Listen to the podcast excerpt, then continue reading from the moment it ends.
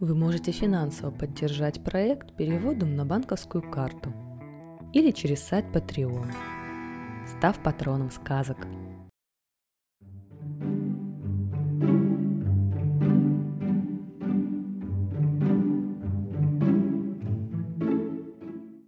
Маргарита Швецова. Большое путешествие Люси.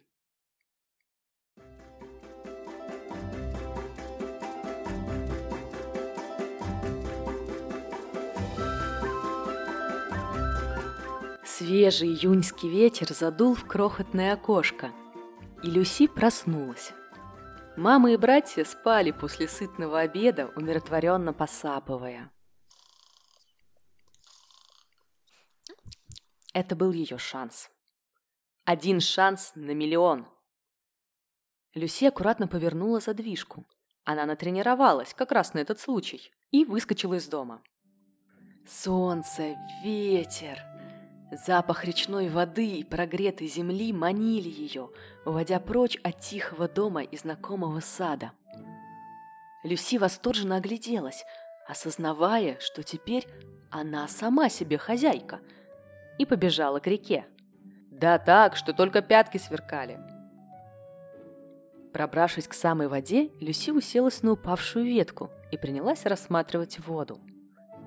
Чуть ржеватая от песка, при каждом новом порыве ветра речная вода ребрилась и причудливо преображала водоросли и камни. А что если залезть на старый мост? Оттуда вид еще лучше! Мама была бы недовольна, но разве она это увидит? Люси ловко вскарабкалась на деревянный мост и дошла до самой середины, когда под ногами что-то хрустнуло. Шаг, другой. Люси решила быстро вернуться обратно, но старое дерево предательски трещало. «Быстрее! Быстрее отсюда! Шлеп!» И гнилая доска рухнула в воду, унося с собой Люси. Мама не зря говорила, что течение в этой реке слишком быстрое.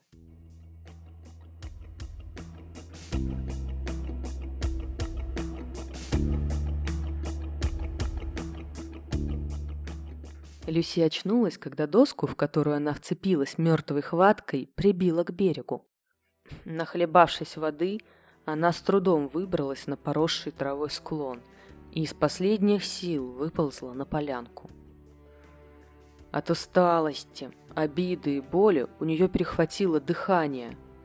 Ужасно сейчас хотелось оказаться дома, в тепле и безопасности. Люси лежала на спине и смотрела на небо. Белые облака ползли где-то в невероятной высоте, нисколько не обращая на нее внимания. Постепенно дыхание восстановилось, и паника отступила. Люси поднялась на ноги и боязливо осмотрелась. Камыши. Чуть поодаль деревья. Нагретые солнцем огромные камни. Заводь и тина. А на другой стороне реки лес.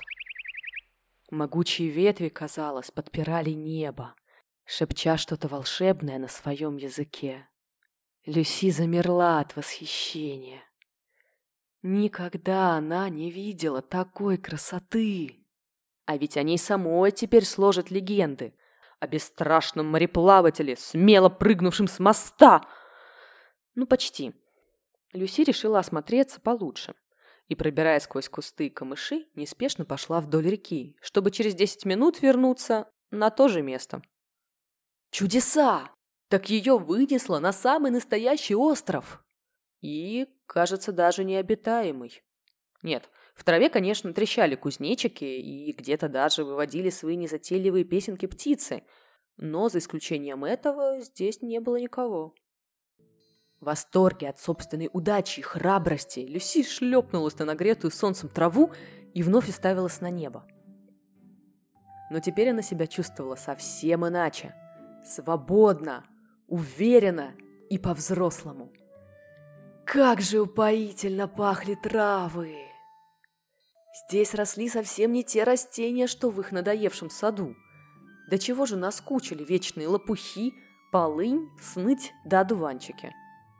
Здешние травы, увенчанные цветами, как коронами, и выглядели и пахли совсем иначе. Терпко, тонко, необычно. Хорошо было лежать в полном одиночестве на солнышке, ощущая, как ветер легонько гладит по щеке, слушать мерные всплески воды, вдыхать сказочные запахи заповедного острова. И пусть дом далеко, здесь она тоже чувствовала себя в безопасности. Настоящая свобода здесь, а там не жизнь, клетка. Люси задремала, нежесть на дивной поляне, и не заметила, как над ее головой промелькнула грозная тень. Услышав незнакомый не то крик, не то свист, она открыла глаза и к своему ужасу увидела, что над ней кружит, опускаясь все ниже и ниже, огромная птица.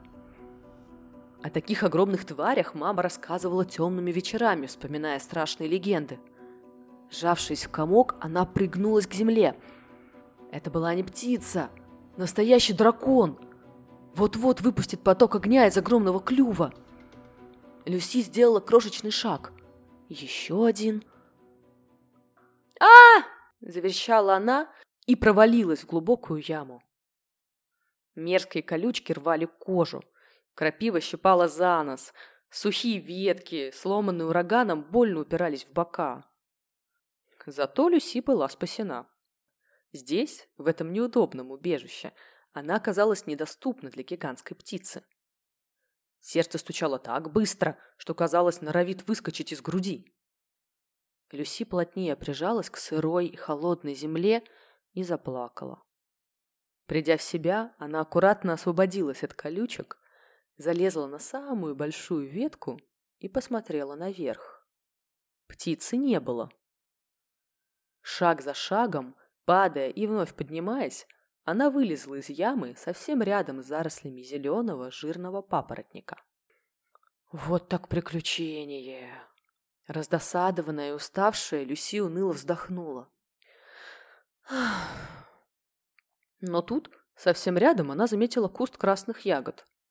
Еще, еще один. «Не стоит их пробовать», — сказала бы мама. Но ведь у Люси своя голова на плечах.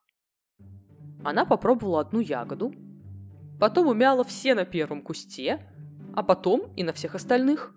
Только сейчас Люси поняла, как ей хотелось есть.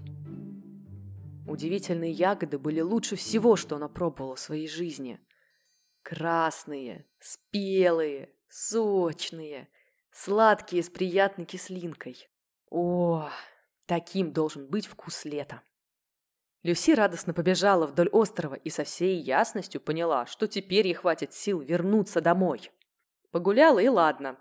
Оно же вдоволь надышало свежим воздухом, наелась ягод до боли в животе, так что пора и честь знать. Люси ринулась к реке. Вот сейчас она нырнет и... И не случилось. Течение было слишком быстрым, вода холодной, а плавать Люси попросту не умела. Что ж, придется построить плод. Она притащила ветки, попыталась соединить их, но из этого ничего не вышло. Путь домой был отрезан. Солнце клонилось к закату. Тени росли с каждой минутой, норовя когтистыми лапами схватить Люси. Над рекой клубился туман, обволакивая ее, как кисель. Крохотный остров действительно казался необитаем. Маленький, ничем не примечательный, он просто не интересовал ни людей, ни животных. Но Люси сидела в кустах, пометуя о встрече с птицей, и уныло разглядывала воду. Прозрачная, чуть рыжеватая от песка, она раздражающе искажала водоросли и камни. Что здесь вообще хорошего? Холодно, есть больше нечего, спать тоже негде. Сейчас бы домой. Люси услышала странный звон на соседнем берегу. Кажется, он был ей знаком. Точно! Так звенел велосипед у соседской девчонки. Вне себя от радости она запрыгала на месте, стремясь поднять как можно больше шума. Но туман скрывал Люси от чужих глаз, а ветер уносил ее зов в другую сторону. Нет, домой она больше не сможет вернуться. Люси собралась было нарвать хотя бы немного тростника и папоротника, чтобы переночевать на этом богом забытом острове, когда услышала громкий всплеск за спиной. Обернувшись, она увидела, как на поляну выполз коричневый зверь с устрашающими усами. Люси драпанула, что есть мочи, но на маленьком острове было сложно найти надежное убежище. Она вернулась к исходной точке через несколько минут и притаилась в кустах. Кажется, пришла ее последняя минута. «Я тебе еще говорю!» — обратился к ней зверь, когда Люси, вооружившись палкой, вышла ему навстречу. «Целый день наблюдаю, как ты тут суетишься. Ты еще здесь забыла?» «Меня... меня течение принесло», — неуверенно ответила Люси, тараща глаза на странного пришельца. «Я домой хочу». «А где твой дом?» Теперь не знаю. Прости, но почему ты так странно говоришь? Так уси мешают. В общем, если хочешь, садись на спину. Я тебя довезу до того берега. Там люди. Может, твои? Мои, мои! От восторга Люси была готова танцевать. Да что там? Хлопать ушами! Гош, мне кажется, или это реально огромная выдра везет на себе кролика? Ника, ты совсем с ума сошла? А ты правее взгляни. Мальчик посмотрел туда, куда тыкала подруга, и протер глаза. Да, точно. Откормленная выдра везла на себе кролика. Вот так дела. И ведь не поверят, если расскажешь. Может, они, как и говорила бабушка, действительно сегодня перегрелись на солнце – Выдра подплыла к берегу, и кролик опасливо спрыгнул на траву. Гоша во все глаза смотрел на это чудо, отчаянно щипая себя за руку. «Ника! Так это же наша Люська! Она сбежала сегодня! Вот чудная!» Гоша тихонько подошел к малюсенькой белой крольчихе и аккуратно взял ее на руки. Он уже ничему не удивлялся. В конце концов, ну а почему бы и нет? Мало ли чудес на свете случается. «Глупая! Тебя же съесть могли! Пойдем домой, я отнесу тебя к маме!» Люси прижалась к Гоше сильнее, вдыхая знакомый аромат дома и хозяйских рук. Все закончилось. И на душе стало радостно и тоскливо, как всегда бывает после больших приключений. «Да ну вас!» — в сердцах воскликнула Ника. «Всю рыбалку испортили». Мальчик рассмеялся и приобнял девочку, не выпуская Люси из теплых объятий.